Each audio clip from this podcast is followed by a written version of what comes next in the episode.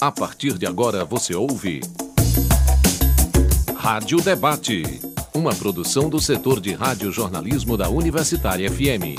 Apresentação Carolina Real. Se uma pessoa com fome deveria ser o suficiente para mobilizar uma comunidade, o que dizer de 33 milhões de pessoas passando fome em um mesmo país? Essa é a situação do Brasil. O dado é do inquérito nacional realizado em 2022 pela Rede Brasileira de Pesquisa em Soberania e Segurança Alimentar e Nutricional. Em 2020, a mesma pesquisa revelou 19 milhões de famintos. Em 2014, éramos 7 milhões. E nesse ano, é, foi o ano que o Brasil saiu do mapa da fome da ONU. Essa escalada de insegurança alimentar no país em menos de uma década é impossível de ser ignorada. Por isso, a fome volta a ser tema da campanha da fraternidade mobilizada pela CNBB, a Conferência Nacional dos Bispos do Brasil. E no Rádio Debate de hoje, dia 28 de fevereiro de 2023, a gente discute fraternidade e fome a partir da campanha, analisando também o cenário do Ceará. E eu apresento para você agora a nossa convidada e os nossos convidados que estão online com a gente. Eu gostaria de dar as boas-vindas para Helenise Mesquita, que é do Conselho Arquidiocesano de Leigos e membro da equipe de animação das campanhas na Arquidiocese de Fortaleza. Helenise, seja bem-vinda ao Rádio Debate. Bom dia, Carol, bom dia a todos os amigos, o deputado Messias, o Arley Miranda, que nesse estudo, nesse momento, vamos dialogar sobre a campanha da fraternidade, que vai debater sobre a fome no Brasil. E também bom dia a todos os ouvintes, que nesse momento vão estar conectados conosco. Obrigada, Lenise. Eu também gostaria de dar as boas-vindas para o Arley Miranda, que é fundador da Cozinha Solidária Ana Facó, que integra a rede de cozinhas comunitárias do Grande Bom Jardim. O Arley, seja bem-vindo, prazer te receber. Muito obrigado. Bom dia a todas e o deputado e também a todos os ouvintes. Estamos aí, gente. Vamos conectar nesse programa porque a fome está doendo muito no coração e na alma, no físico e na mente das pessoas. E quem tem fome tem pressa. Perfeito, Arley. Eu também gostaria de dar as boas-vindas para Messias Dias, que é deputado estadual e militante do Movimento dos Trabalhadores e das Trabalhadoras Rurais Sem Terra, o MST. Messias, seja bem-vindo. Obrigado, bom dia, Carol, bom dia, Arley, bom dia, Helenise, bom dia a todos os internautas que nos acompanham. Dizer que esse momento é um ano desafiador para todos nós brasileiros, para enfrentar esse mal que atinge o nosso povo mais pobre do nosso Brasil Estamos aqui com muita disposição de somar cada um de vocês nessa guerra contra a fome. Como diria, a fome tem pressa e precisamos agir rápido. E antes da gente iniciar né, com, com esse nosso debate tão importante, eu gostaria de lembrar para os nossos ouvintes que vocês podem acompanhar o Rádio Debate pelo nosso site, radiouniversitariafm.com.br ou pelo seu celular, baixando o aplicativo Rádio Universitária FM 107,9. Perdeu o programa no ar? Não tem problema, porque dá para ouvir o Rádio Debate na hora que você quiser pelo seu aplicativo de podcast preferido. E você também pode contribuir com comentários e sugestões de pauta, é só entrar em contato com a gente pelo e-mail radiodebate@gmail.com ou pelo nosso WhatsApp no número 85, que é o DDD 3366 7474. Então, gente, novamente um prazer recebê-los. Como vocês falaram na abertura, é um tema muito importante. Eu espero que a gente consiga é, sensibilizar ainda mais os nossos ouvintes sobre essa temática. Por isso, eu gostaria muito é, de iniciar, Elenise, com você, porque a CNBB realiza a campanha da fraternidade desde 1964. E, se eu não me engano, essa é a terceira vez que a CNBB coloca a fome como tema da campanha. Por isso eu queria saber quais foram os momentos anteriores que a fome foi pautada, no intuito da gente conseguir visualizar melhor o histórico da fome a partir da campanha e aproveitar e perguntar o que a CNBB propõe dessa vez. Bom, é uma alegria muito grande, realmente, nesse momento, a gente conversar sobre esse flagelo, esse escândalo, né, como nós estamos colocando de forma simpática, é, que vem assolando a nossa população brasileira, de modo muito especial a população cearense. É muito importante. Eu agradeço muito esse espaço, né, de estarmos aqui. Muito obrigada a vocês pelo convite.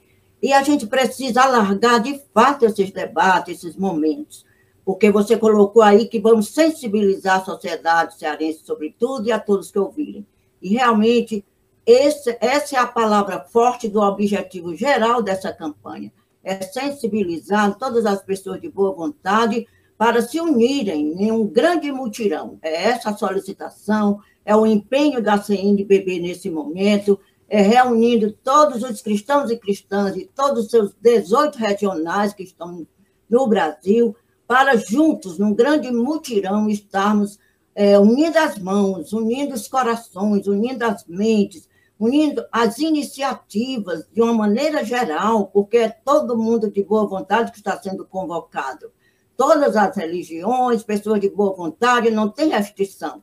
Qualquer que seja realmente uma pessoa de boa vontade, pode juntar-se a cada um de nós, onde a gente estiver, para juntos tentarmos debelar, superar e realmente combater esse grande, grande flagelo que afeta a população brasileira, a população cearense. Porque nesses últimos dias nós estivemos juntos com o doutor Francisco José, que é superintendente do IBGE, os dados que ele traz, de fato, mais especificamente do Ceará, são dados alarmantes, dados alarmantes. E a gente fica imaginando, meu Deus, como podemos aceitar uma situação dessa? Como podemos aceitar isso, que realmente no Ceará haja tanta gente passando fome, tanta gente assim, tão perto de nós, no nosso entorno. Então, a CNBB através da campanha da fraternidade, está convidando, está realmente propondo a todos nós vivenciarmos durante a quaresma, que é esse tempo em que ele nos convida ao jejum, à oração e à caridade, a, a intensificar a caridade. E ao intensificar a caridade, se vai intensificar através da campanha da fraternidade. Porque, como nós dizemos, que é a caridade organizada, é o amor organizado, aí todo mundo junto, de mãos dadas, podemos fazer alguma coisa para que a fome seja superada, a fome de fato seja, assim, pelo menos mostrada para todo mundo, para que as pessoas se empenhem também, para que as pessoas possam não só intelectualizar a fome, conhecer dados, saber falar sobre a fome, mas também trazer essa informação da cabeça para o coração nosso Papa Francisco diz: precisamos olhar com coração. Então, olhar com coração é ter compaixão. Olhar com coração é ter realmente solidariedade, é ter amor. E é nesse sentido que a campanha da fraternidade, através da CNBB, cristãos leigos e leigas, que espalhado pelo Brasil, nesse momento estão empenhados em realizar esse grande mutirão para tentarmos, de fato, é, reduzir, superar e combater esse flagelo tão grave que nós estamos empenhados a realizar. Muito obrigada. Então. Helenise, você acompanhou, é, eu falei que essa é a terceira vez né, que a CNBB trata a questão da fome. É, você acompanhou as outras duas campanhas? O que é que você vê de diferente? Se eu não me engano, foi 75, a outra foi 85 e agora 2023. Você acompanhou esses três momentos? Assim, você consegue ver diferenças nessas etapas? É, eu vejo, Carol, nossos ouvintes, de maneira geral. Em 75, a campanha trouxe é, o tema Fraternidade é repartir. Então, repartir o pão foi a primeira campanha que tratou da fome. Logo depois, dez anos depois, 85, já apareceu a primeira, que foi exatamente numa etapa em que a campanha da fraternidade estava tratando dos problemas sociais cruéis da humanidade, os problemas sociais, sobretudo. Dez anos depois, em 85, veio é, Pão para quem tem fome. 85, Pão para quem tem fome. De 85 até 2023, são 38 anos. Então, foi um tempo muito elástico, um tempo bastante grande. Mas, nesse tempo, a CNBB cuidou de outros problemas existenciais, de outros problemas graves, mas não tinha chamado tanta atenção a questão da fome. Mas hum. agora, de fato, a fome está assolando, está sendo um problema muito sério, está chamando a atenção para todos nós, porque, de fato, como disse o Arley, quem tem fome tem pressa, como disse o deputado, a fome realmente é um grande escândalo e nós, de, de fato, nesse momento, estamos juntos com a CNBB, depois desses 38 anos, voltando ao Brasil, o Brasil ao mapa da fome, a CNBB está chamando a atenção. É uma, uhum. é uma forma de chamar a atenção, de sensibilizar a humanidade para olhar com carinho, olhar com coração para esse momento que a campanha está propondo e convocando a todo esse mutirão, a todas as pessoas de boa vontade, a se unirem para uhum. combater esse grande flagelo. Eu, inclusive, tenho dados aqui que eu gostaria de compartilhar com vocês e com, com quem nos escuta, porque o Ceará é o quarto estado em números absolutos em que há mais pessoas passando fome. São 2,4 milhões de cearenses nesta condição, o que é equivalente a 26,3% da população. Esse dado, ele também está na pesquisa da Rede Brasileira de Pesquisa em Soberania e Segurança Alimentar e Nutricional. Então, não tem como a gente passar despercebido por 2,4 milhões de pessoas que, né, que, que passam fome. Por isso, Messias, eu, eu passo a bola para você, porque eu gostaria muito de saber quem são as pessoas que estão passando fome no Ceará. Primeiro eu queria agradecer você, Carol, e todos que nos acompanham.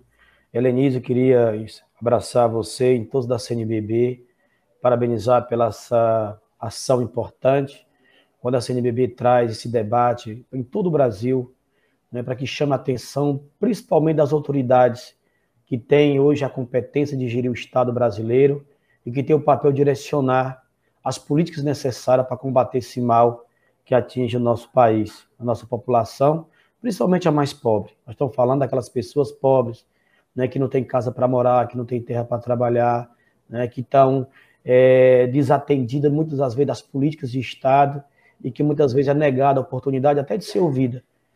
E aí eu queria, inclusive, abraçar né, a, a todos que têm se dedicado a se envolver nessa ação tão solidária e tão necessária.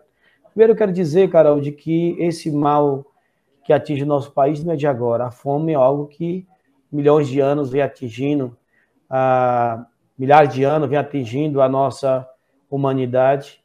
E falando do Brasil especificamente, a gente fica muito triste porque é um país muito rico.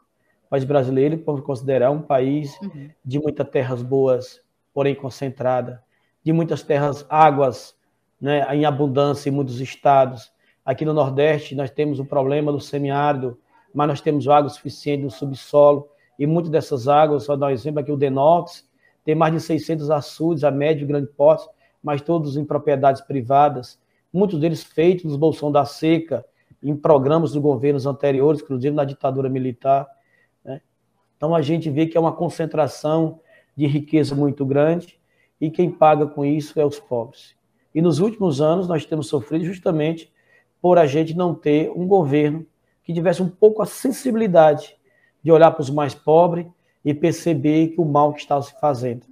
Perder muitas políticas que, inclusive, combatia a fome, inclusive permitia que as pessoas tivessem a oportunidade de merendar, almoçar e jantar, e esse desgoverno totalmente tirou tudo aquilo que o Estado poderia fazer e deixou milhares de pessoas na situação de fome e de miséria.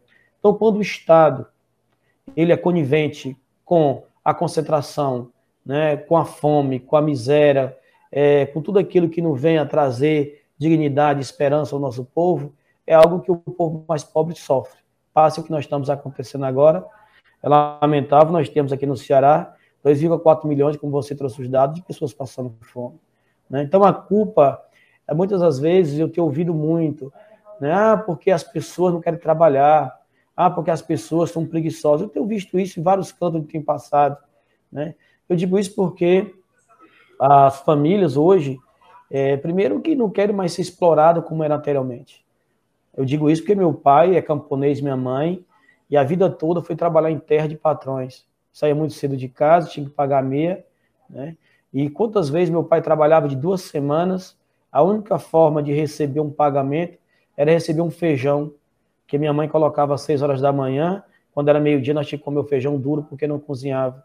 E ali tu não tinha uma outra opção, né? Porque uhum. era a única condição lhe dada naquele momento. Depois tu viu os bolsão da seca, que o governo obrigava as famílias a trabalhar para ganhar uma miséria e que tinha que trabalhar durante todo o santo dia e no final o que recebia era suficiente para pagar o mercantil, que não dava nem para duas semanas. Então, o que eu quero dizer é que com isso, nos últimos anos, né, a gente foi ganhando, de certa forma, uma autonomia e uma consciência do papel que nós da classe trabalhadora temos que cumprir. Eu fiquei muito lindo aqui, o Arles sabe do que nós fizemos na pandemia. Né? Eu disse no dia da audiência pública que fizemos aqui, foi pobre cuidando de pobres.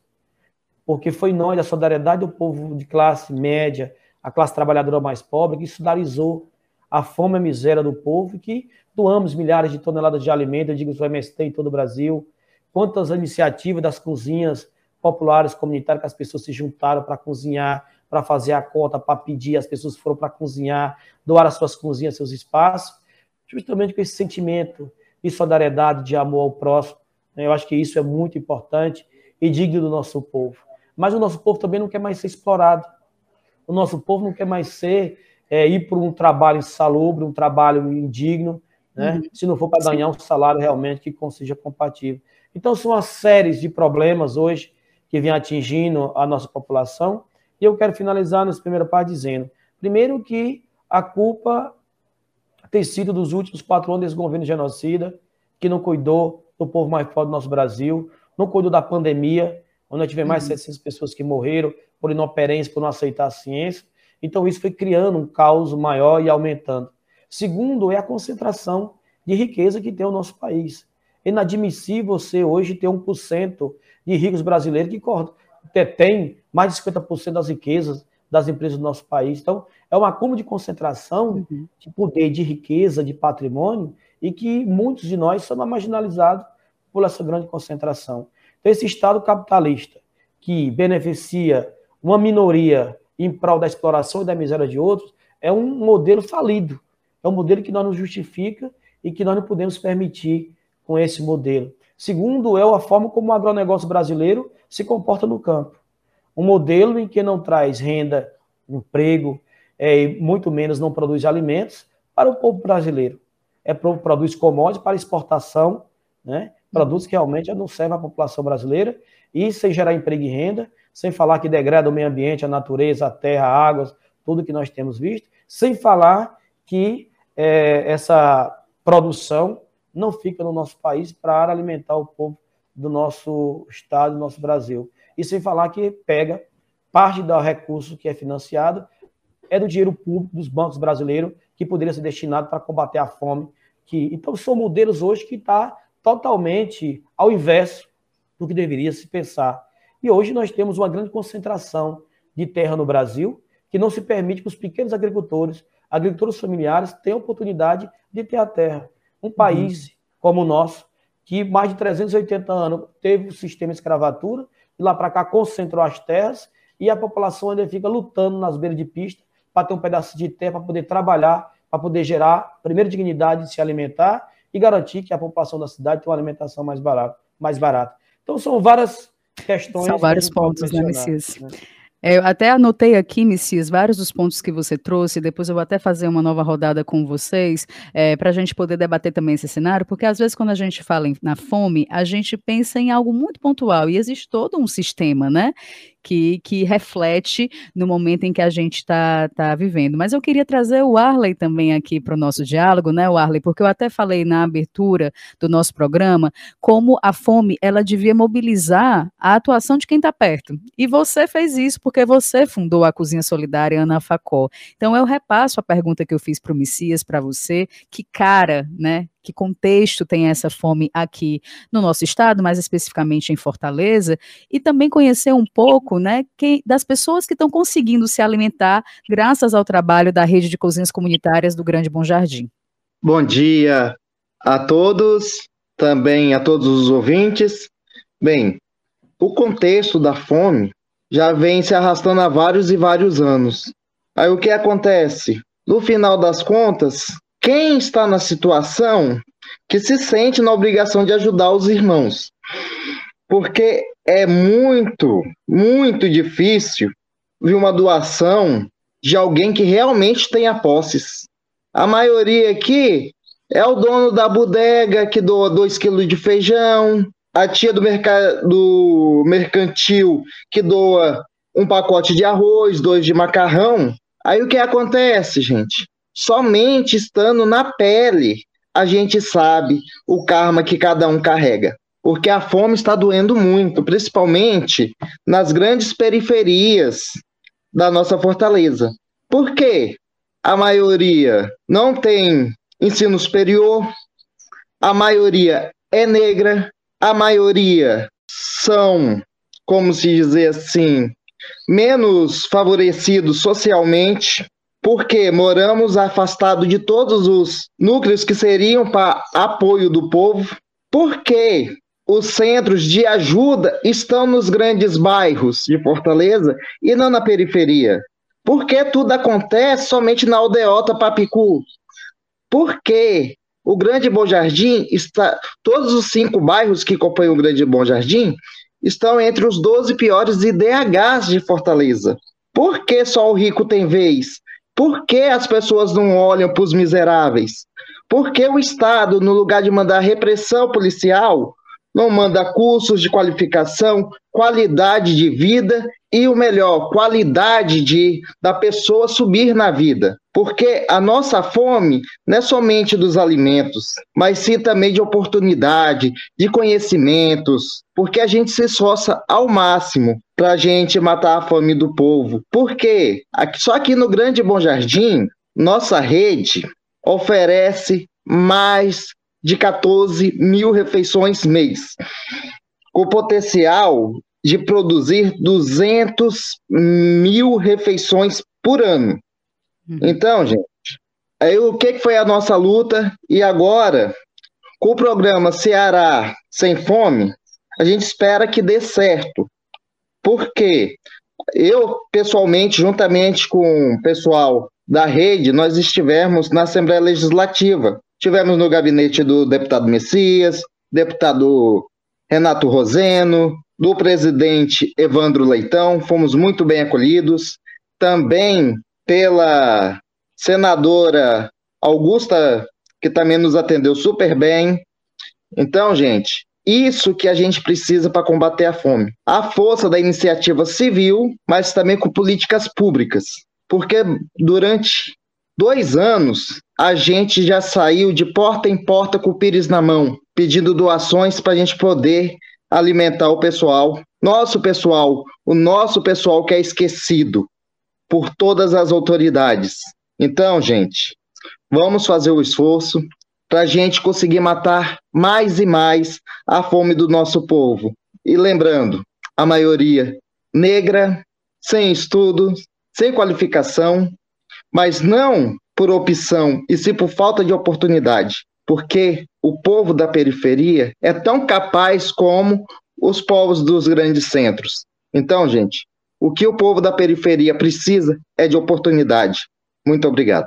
Eu que agradeço, viu, Arley? Assim, na verdade, tudo que vocês falaram, pontuaram, são, são coisas muito importantes da gente refletir. A gente já está chegando ao final do primeiro bloco, mas antes eu já queria trazer aqui uma, um pouco da, da, reflexão que o Messias e você é, já trouxeram sobre é, digamos assim, como essa realidade ela revela do Brasil aí da última década. O Messias falou sobre o desgoverno, falou da concentração da riqueza, falou do capitalismo, falou também da concentração do agronegócio no campo. Você, o Arley, também falou sobre a dificuldade que se é de você ter, por exemplo, doadores, né? Doadores fixos, se eu não me engano, na pesquisa que a gente fez, eu acho que as cozinhas comunitárias do Grande Bom Jardim só tem 11 doadores fixos, né? Nem todas as cozinhas têm doadores fixos, e você mesmo pontuou falou que muitas vezes é a própria comunidade que ajuda quem está lá dentro, né? Então, Helenise, eu queria te escutar só também do teu ponto de vista, o que é que você acha sobre como essa realidade revela do Brasil é, dessa última década, o Brasil que voltou ao mapa da fome nos, né, nesses últimos dez anos. O que é que foi determinante para você para a gente ter retrocedido a esse ponto?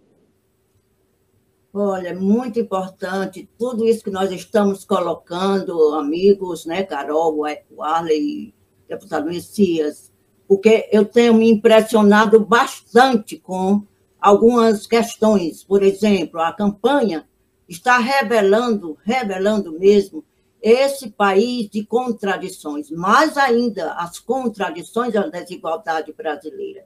Porque se o Brasil tem produção abundante, né? Ele é o país do mais, mais produz, mais exporta, mais consome, mais gasta, mais desperdiça, mais desigual.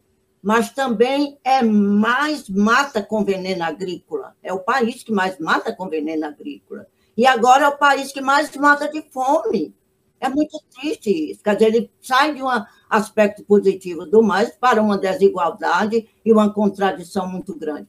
Daí que é o cartaz da campanha traz também uma contradição. Fraternidade e fome. É contraditório. Fraternidade e fome. É muita contradição. E nesses últimos dias, o padre Júlio Lancelotti, conversando conosco também em outro momento, ele disse que essa contradição era tão grande que a gente deveria lutar para ser exatamente uma, um, mudar essa realidade, ser fraternidade sem fome. Fraternidade Boa. sem fome. Isso é que seria nós agora levantarmos era esta bandeira, fraternidade sem fome. Então, isso aí, essa retenção egoísta, essa consciência adormecida do nosso povo, dos nossos cristãos e cristãs, de todo o povo de uma maneira geral mesmo, porque a humanidade toda é chamada a olhar para o seu irmão, a não deixar o seu irmão sofrer necessidade especial, sobretudo de alimento, sobretudo de alimento. Eu ouvi ontem uma reflexão sobre a dimensão bíblica da fome e foi colocado lá o maior pecado, o maior pecado é se permitir que se um irmão ao lado, um irmão possa passar fome, possa passar fome. Porque, de acordo com o lema da campanha, dá-lhes vós mesmos de comer, que Jesus Cristo disse aos apóstolos, não, não manda eles irem embora, não mandar ir embora para fazer de qualquer jeito, eles mesmo cuidarem dele, não. Vocês a quem devem dar de comer. Então, esse vocês é um mandato para cada um de nós, é um mandato para cada um de nós, não só cristão, mas toda pessoa de boa vontade que quer ver e olhar para o seu irmão. Então, nesse sentido aí, é, é, essa solicitação, essa, essa proposta da CNBB, ela nos pede essa compaixão para com o outro, compaixão para com o outro. E ela deve realmente buscar a luta em torno dessa cultura da morte. É uma cultura de morte que a gente está criando. Hoje não tem problema matar um aqui, matar outro acolá, não tem problema que esse aqui morra de fome, não tem problema que aquele ali vá para o hospital só curioso, porque é assim mesmo, é normal. Então, nós estamos lutando para não intelectualizar a campanha, não intelectualizar, não só decorar dados, saber de falar sobre ela, mas, sobretudo, sobretudo, como diz a própria CNBB, que a gente sempre, que a gente realmente enfatize o agir, ações, ações solidárias, ações de todos, que nós possamos nos dar as mãos. essa ação ela pode ser pessoal, só uhum. você, na sua casa, você pode contribuir, porque o problema e a solução da fome não está só em recursos financeiros, não está sobretudo na partilha, na partilha.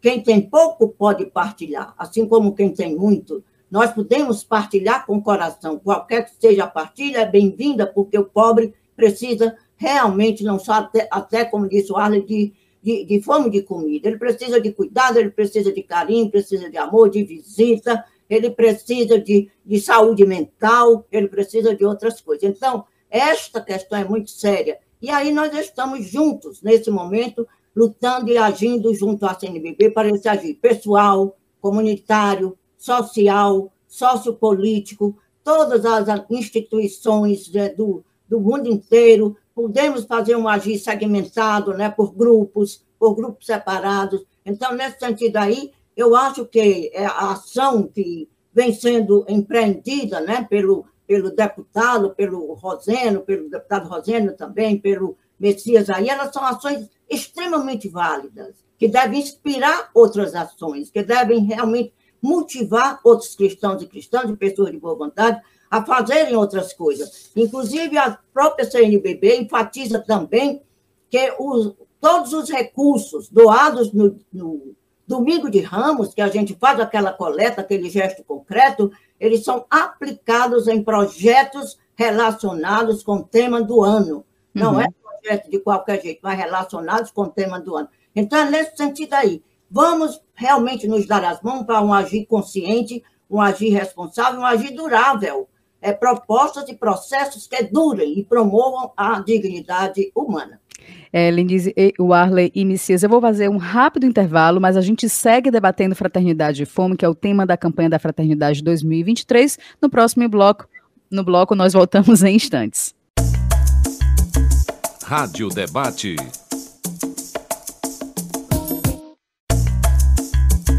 Rádio Debate. Estamos de volta com o Rádio Debate discutindo fraternidade e fome, que é o tema da campanha da Fraternidade 2023. E comigo estão Helenise Mesquita, da Arquidiocese de Fortaleza, o Arlen Miranda, da Cozinha Solidária Ana Facó, da Rede de Cozinhas Comunitárias do Grande Bom Jardim, e Messias Dias, deputado estadual e militante do MST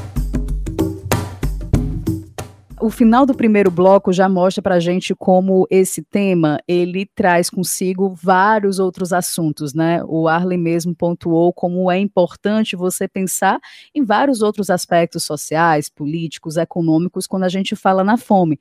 Por isso eu, eu repasso para vocês esse questionamento que é meu e pode ser dos nossos ouvintes também. O que, é que vocês entendem, né? Que são as frentes necessárias para enfrentar, enfrentar a fome no nosso estado? Cias, o Arlen, depois ele Helenise também. Acho que assim, primeiro, a, as ações principais, eu acho que a Helenise traz um pouco. Primeiro que nós temos que, nós seres humanos, se emanar desse sentimento de amor pelo próximo. Eu tenho visto e eu tenho andado na pandemia agora, muitas vezes eu fui aqui no centro de Fortaleza, a partir da experiência do MST aqui do centro, Frei Humberto, várias vezes deixar quentinha. Né? E eu fiquei muito triste porque é muitas famílias no centro da capital, e não é só no centro da capital, o arbitragem é em toda a periferia, no interior também tem muita gente passando fome. Quando você ouve homens e mulheres, jovens, crianças, sem perspectiva, né? E muitos passam, as pessoas deitadas no chão, muitas das pessoas passam, as pessoas pedindo alimento, muitas vezes a entrega quentinha e as pessoas dão graças a Deus, que sabe que naquela noite não vai dormir sem fome. Então a gente está perdendo isso, sabe? Assim, esse, espírito da solidariedade, do amor ao próximo, da gente se do, sentir a dor do outro em você.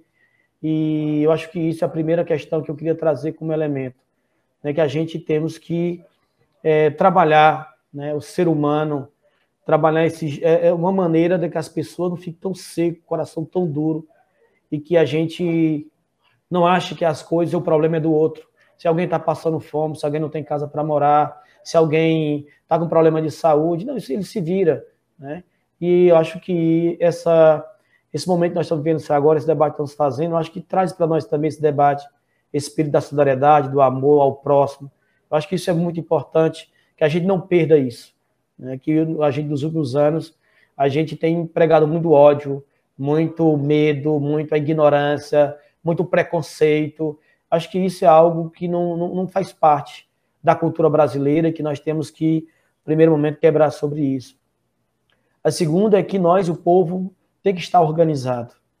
Né? A gente tem que estar organizado. Eu sei que é difícil organizar quem não tem, quem está passando fome, né? Porque as pessoas primeiro vão se preocupar em fazer luta, não se mobilizar, não de, de fazer caminhada, de fazer mais, porque a primeira preocupação sua é com o básico, né? Que é tu comer, né? Mas a gente precisa né, a sociedade brasileira, com todas a sociedade organizada, sociedade civil organizada, da gente nos fortalecer enquanto base organizada para superar os problemas do nosso povo. Eu digo isso, nós tivemos fases importantes dos governos mais de esquerda do nosso Brasil e nós tivemos grandes resultados e avançamos bastante. Mas também graças ao histórico e luta de nosso povo, que nunca se dobrou e que sempre acreditou que era possível avançar em muitos processos, encorajar, inclusive, muitos governos para fazer a ruptura de algumas, né, e fazer algumas políticas que fossem necessárias para o nosso povo. Porque o Brasil tem um, um sistema, e nós vimos nos últimos anos, que é de uma grande elite brasileira que sufoca e que controla os meios de produção, que controla o Estado brasileiro, e qualquer um que venha né, para resolver o problema do povo mais pobre do nosso Brasil que seja dando comida, que seja dando casa, que seja dando direito à educação, que dando direito à saúde, isso incomoda. Porque para as elites culturalmente no Brasil, o mais importante é ter o maior número de pessoas passando fome, ou não ter casa, ou as pessoas estão tá dependentes de alguém, porque isso me parece que faz as elites ficar mais felizes e ter a gente se submeter a elas, inclusive para controlar. Eu dou exemplo do Nordeste.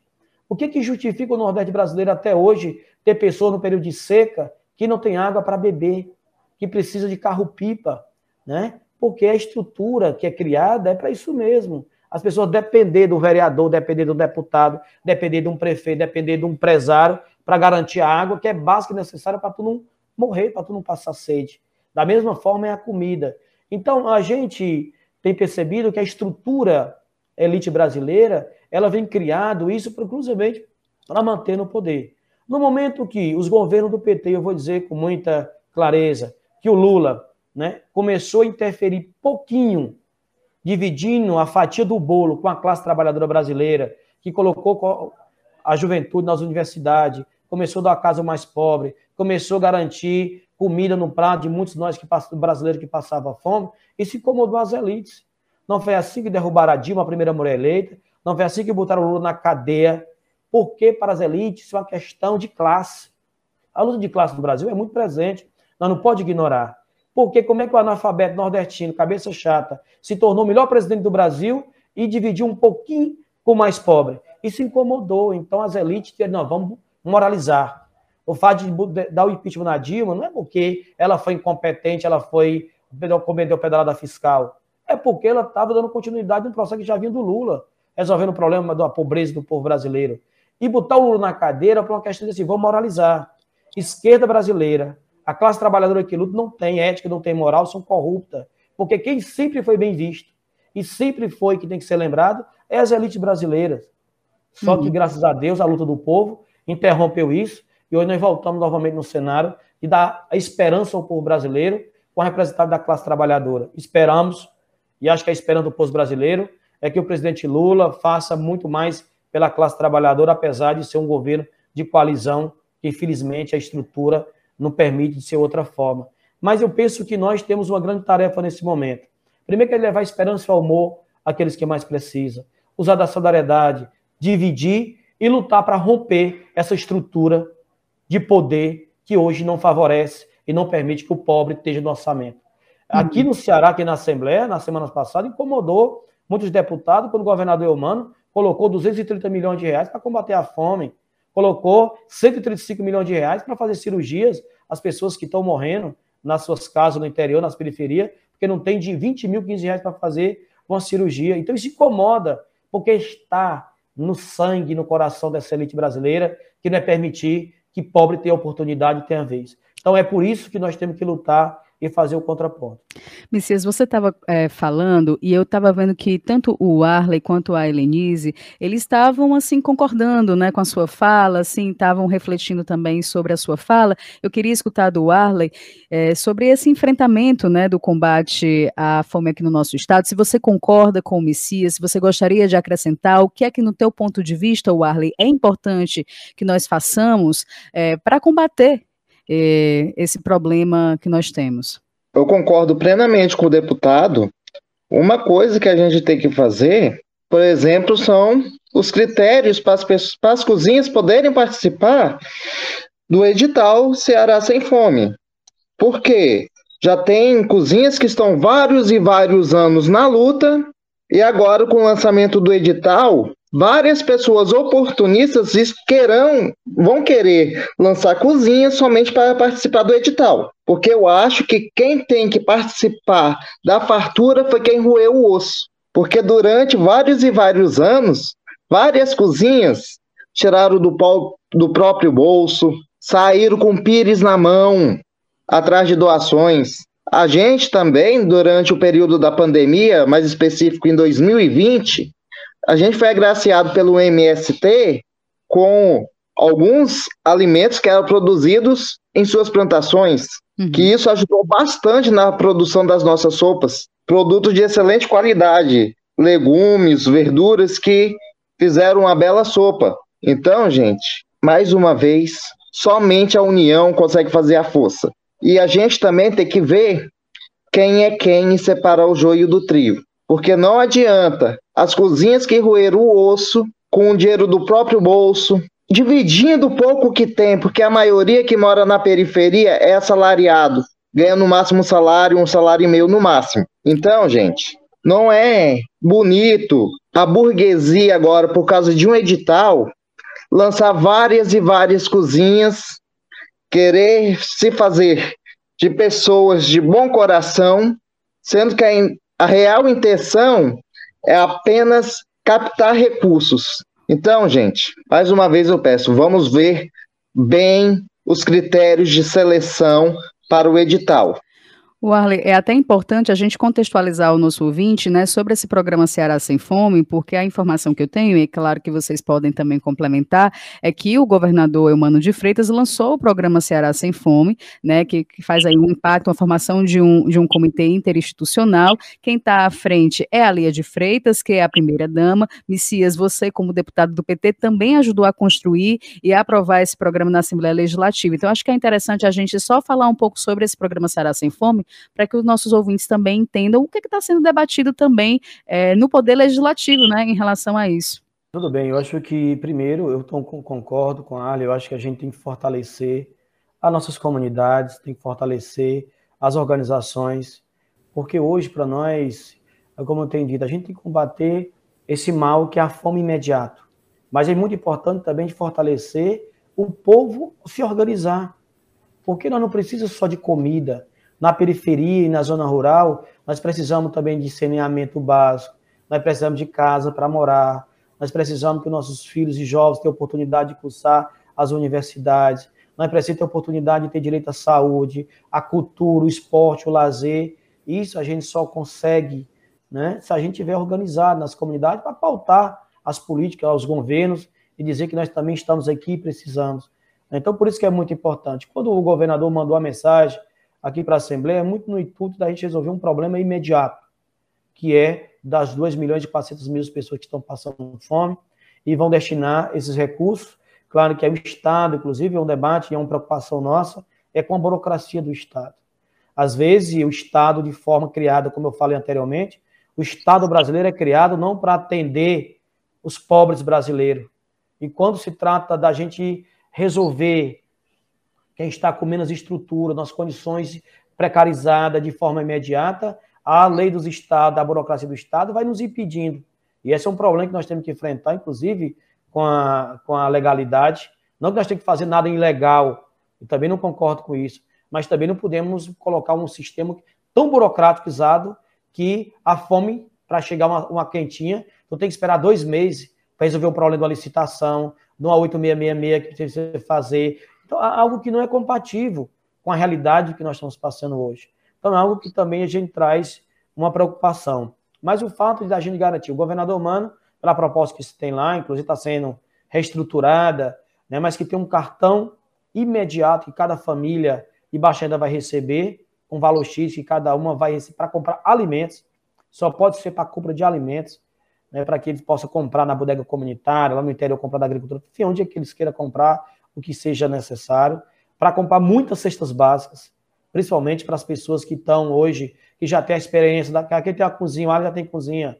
Então faz tantas quentinhas, quantas cestas básicas o Alho precisaria por mês que chegar de cestas básicas, né? E a gente, inclusive, aprovou, como emenda nossa, que parte dos alimentos viesse também da agricultura familiar camponesa, dos povos indígenas, dos povos quilombolas, dos pescadores, né? Porque também é uma forma da gente fortalecer quem está no campo produzindo, né, que está lá com muita dificuldade de vender, isso com a sua produção. Então, é uma forma também da gente valorizar quem está hoje na, na agricultura. E uma outra ação importante é, é a questão do cartão, a questão de construir e reformar a estrutura de algumas cozinhas. Uhum. Porque também é importante que lá na comunidade tem uma cozinha que está precarizada, que não tem a estrutura necessária, que possa melhorar essa cozinha, que possa dar um fogão, que possa dar uma mini estrutura, para que o alimento realmente tenha, porque nós estamos falando de alimentos. O alimento não pode ser fornecido feito de qualquer jeito para entregar às pessoas, né? Então uhum. também se pensa em garantir uma mini estrutura. E o Evandro Leitão, na última audiência que fizemos, ele também se comprometeu que a Assembleia Legislativa vai entrar também com recurso próprio da Assembleia, também nesse pacto contra a fome, fazendo várias cozinhas comunitárias em vários cantos do Ceará. E também isso é importante. Né?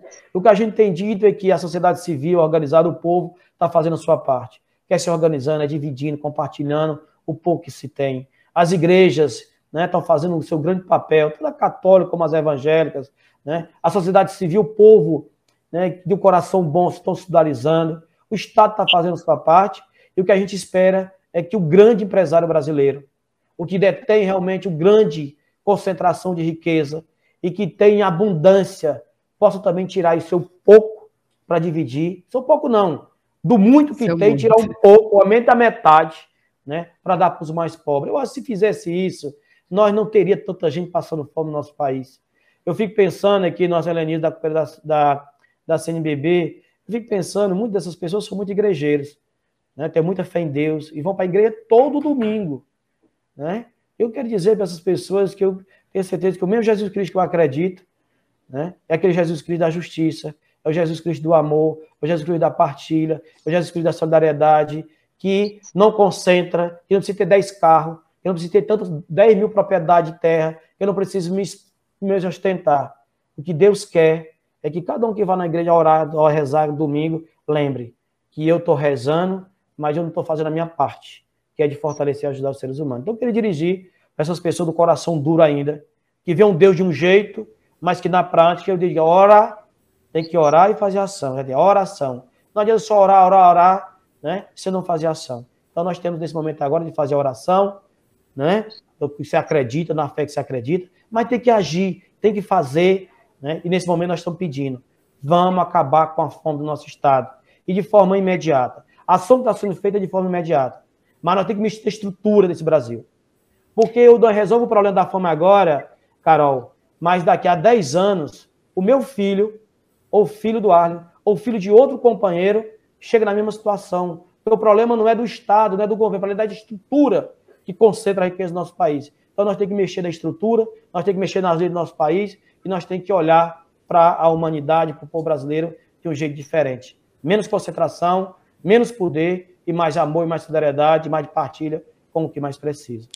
É, Messias, você traz aí uma, uma excelente reflexão, inclusive eu passo para a Helenise, porque você falou, Helenise, no primeiro bloco, que a campanha da fraternidade, ela busca agregar todas as pessoas, né, independente de religião, independente de classe social, assim, é, vocês fazem um apelo para que toda a, a, sociedade, né, passe a se, a se sensibilizar em relação a esse tema. Por isso eu te pergunto, a gente já vai chegando aqui ao finalzinho do nosso programa, já está na reta final, o que é que falta, na tua opinião, para essa sensibilização social, política em relação à miséria, à fome, às desigualdades, às violações de direitos básicos aqui no Brasil, que tanto Messias quanto o Arley também já pontuaram? Olha, é muito importante a pergunta e muito complexa também a resposta. Viu?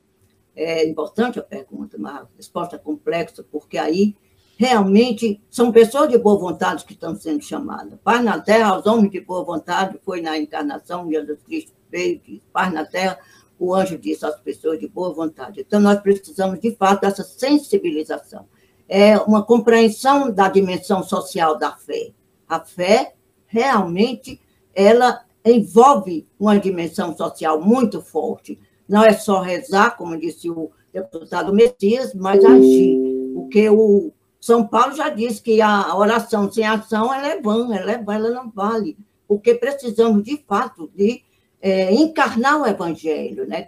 Se nós hoje, com esse evangelho tão claro, desafiador, que nós estamos vendo e ouvindo e refletindo sobre ele, lá de, né, de Mateus 14, 16, dá-lhe vós mesmo de comer, que Jesus Cristo mandou, desafiador, corajosa a CNBB, que nos ajuda e nos leva a iluminar toda a campanha, a iluminar essas reflexões com esse evangelho, então ele precisa ser encarnado, ele precisa realmente entrar na cabeça e no coração de cada pessoa para que ela possa agir com responsabilidade, agir de fato com coração. Então, é preciso uma compreensão muito forte da dimensão social da fé, dimensão social da fé, que não é só a fé em Jesus Cristo, em oração, e estar realmente louvando e agradecendo, mas é preciso agir, ter compaixão, como fez o samaritano com o seu companheiro quando levou para atuar. Então, nesse sentido aí, eu acho que todos nós aqui somos pessoas de boa vontade e estamos aqui para alargar as fronteiras desse diálogo, alargar as fronteiras desse diálogo.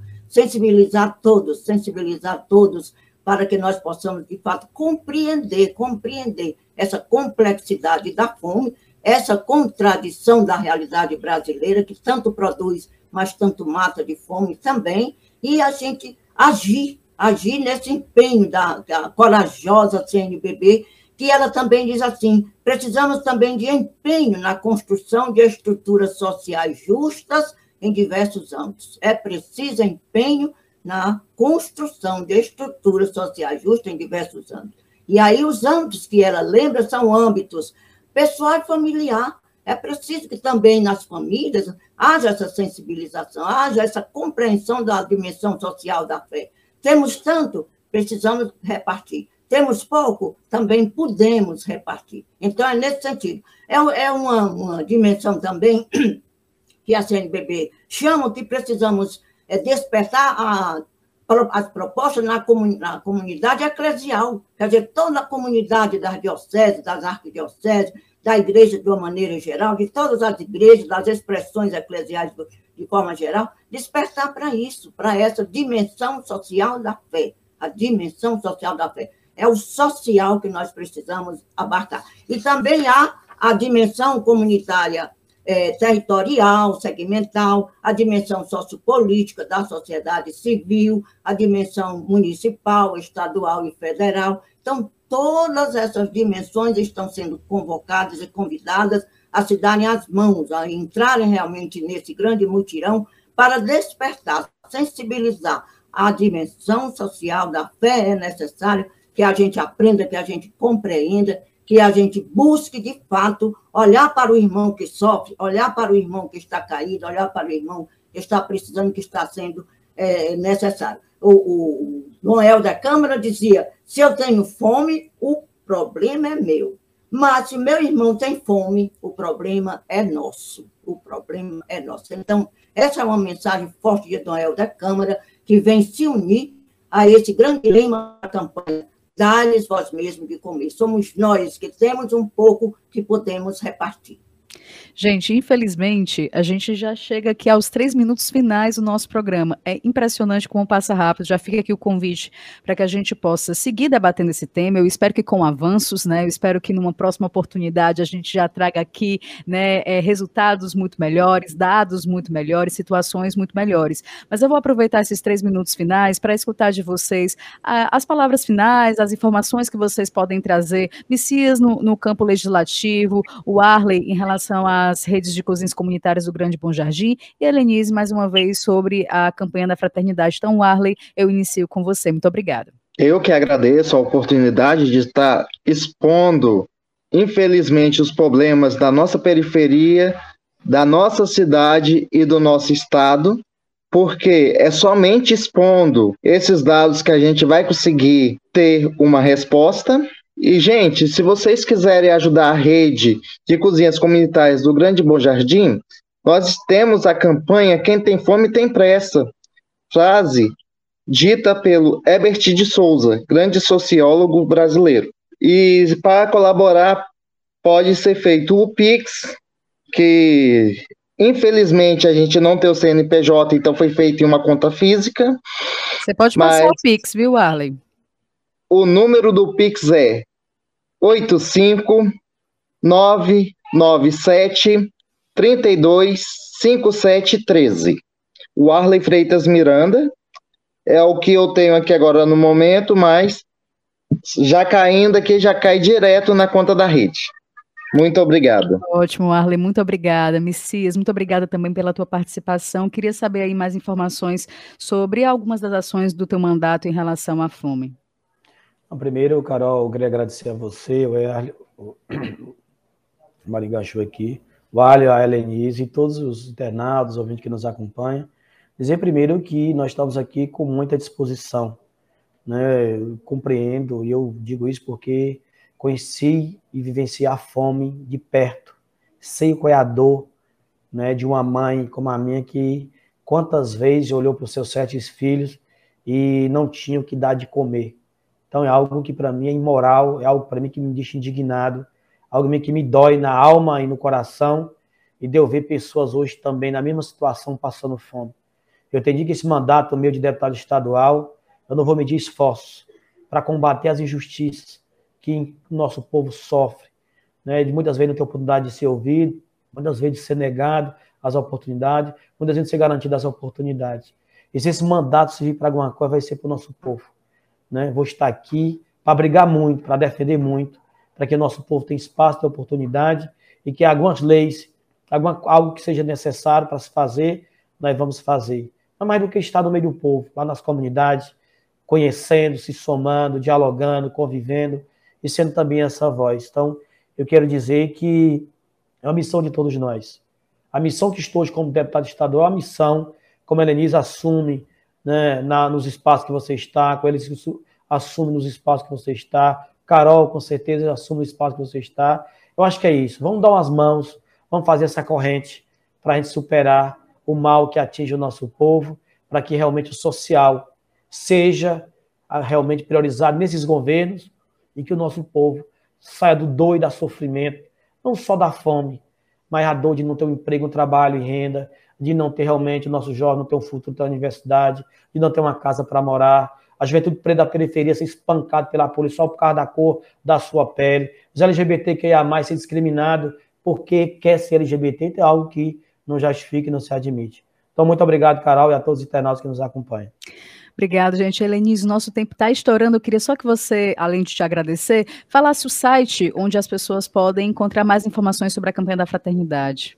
Bom, nós temos o site, site da CNBB, né, que é cnbb.com.br, oficial, temos o site da Arquidiocese também. E queremos também deixar aqui bem claro que os nossos irmãos podem procurar as pastorais sociais, podem procurar um grande programa que a nossa arquidiocese tem. Eles e elas precisam de nós, pode procurar Caritas Arquidiocesana, podem procurar também a Sociedade de São Vicente, os Vicentinos. Então, todos esses grupos, eles são pessoas que estão unidos a todos nós para esse grande é, empenho, esse grande mutirão e que essa campanha nos inspire, né, como batizados, a nos unir, a caminhar juntos, né, nessa motivação, nesse mutirão, para que nós possamos realmente, com esse convite que Jesus Cristo nos fez, que compromete a cada um de nós, combater e também gerar vida plena para todos. Muito obrigada, Carol, muito obrigada a vocês, obrigado, Arle, obrigado ao deputado Messias, que estamos juntos aqui, e vamos continuar debatendo e nos unindo para que a dignidade humana seja recuperada e promovida por todos nós. A Eu que agradeço. Eu que agradeço pela participação de vocês três. Fica aqui o convite para continuarmos debatendo esse assunto. Eu sou Carolina Real, o Rádio Debate teve produção de Raquel Dantas, operação de áudio e edição de Leandro Stigliano. Até mais, gente. A Universitária FM apresentou Rádio Debate. Programa do setor de radiojornalismo. Produção Raquel Dantas. Coordenação Lúcia Helena Pierre. Apoio Cultural Adufse Sindicato. Realização Rádio Universitária FM. Fundação Cearense de Pesquisa e Cultura.